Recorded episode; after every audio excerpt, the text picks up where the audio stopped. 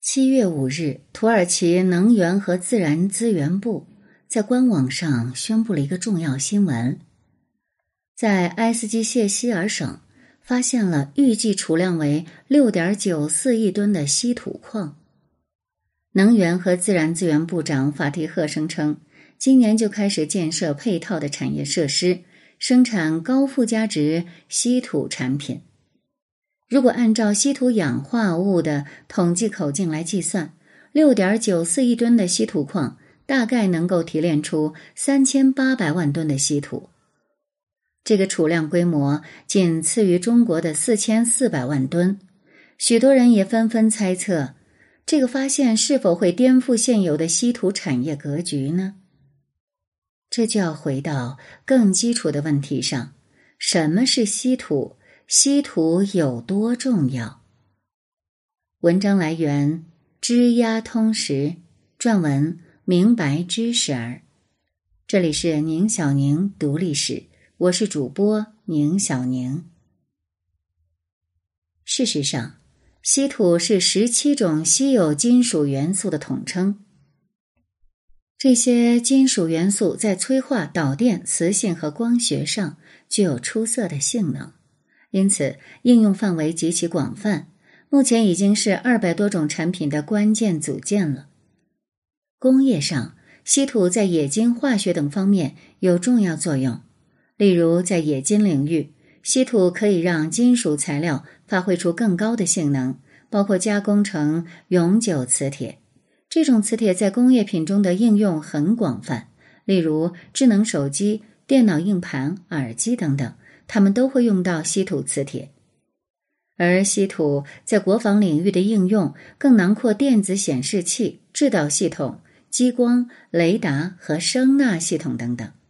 此外，稀土在未来还能应用到高温超导、氢的储存和运输、新能源汽车等领域。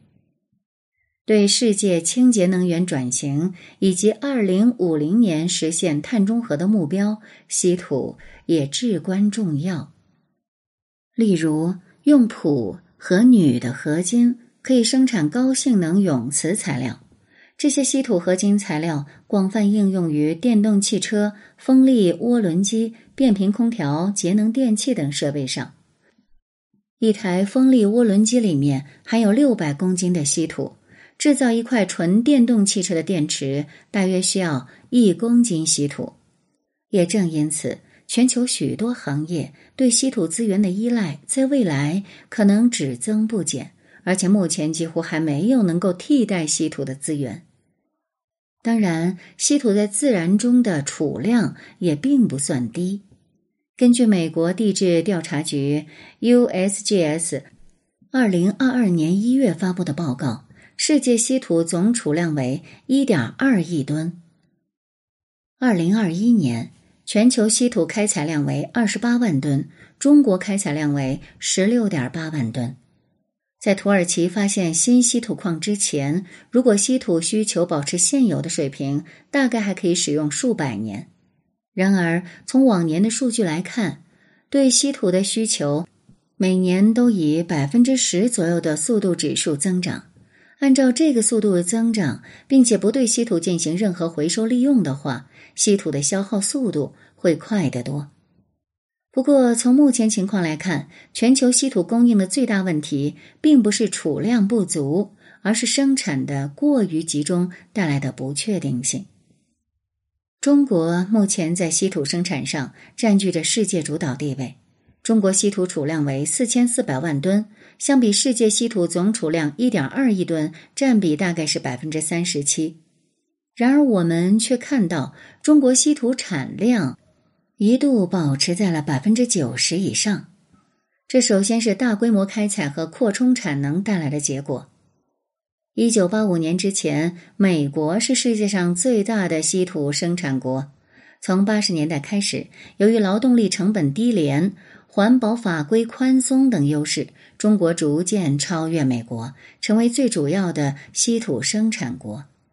一九九三年，中国占全球稀土产量的百分之三十八，美国占百分之三十三，澳大利亚占百分之十二，马来西亚和印度各占百分之五。而此后中国的稀土产量逐年攀升。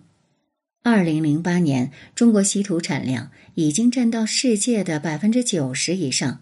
到二零一一年，中国占世界产量的百分之九十七。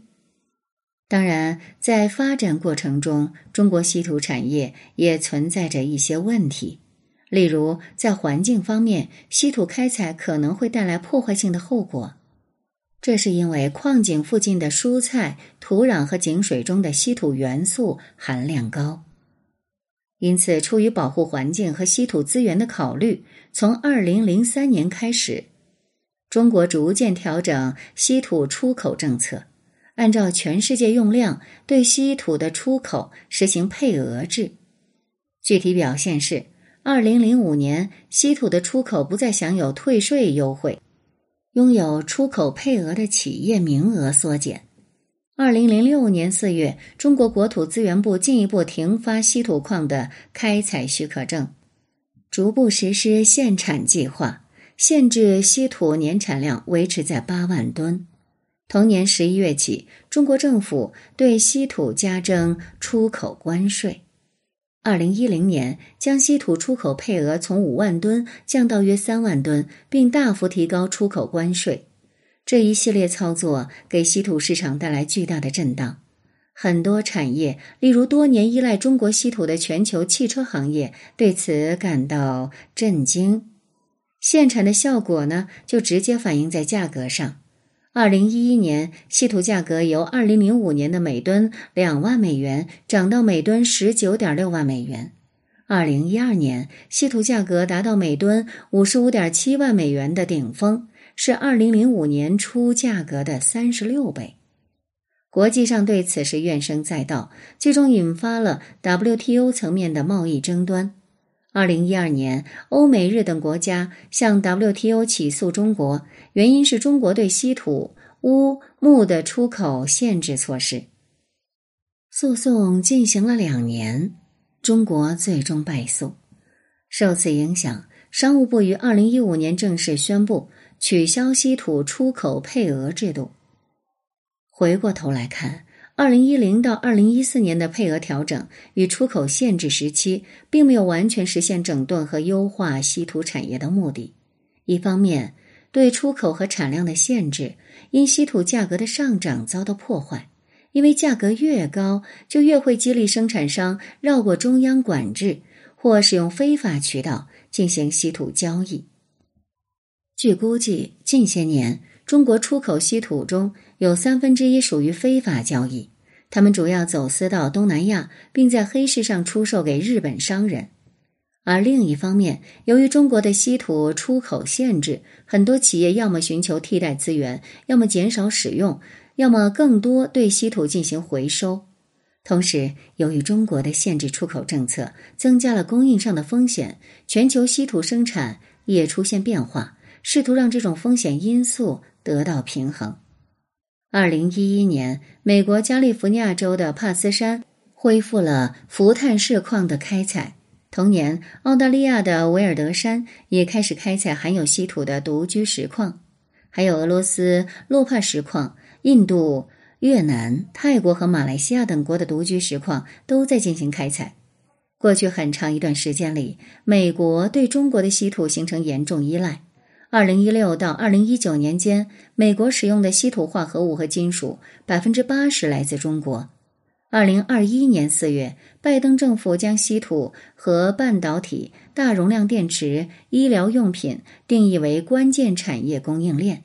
为了稳定稀土供应链，日本、美国、澳大利亚、印度四国也开始加强合作。欧盟则从二零一一年开始对稀土矿物进行储备，以减少对主要生产国中国的依赖。近年来，在稀土提炼和零部件制造技术上，中国依然保持着领先的优势。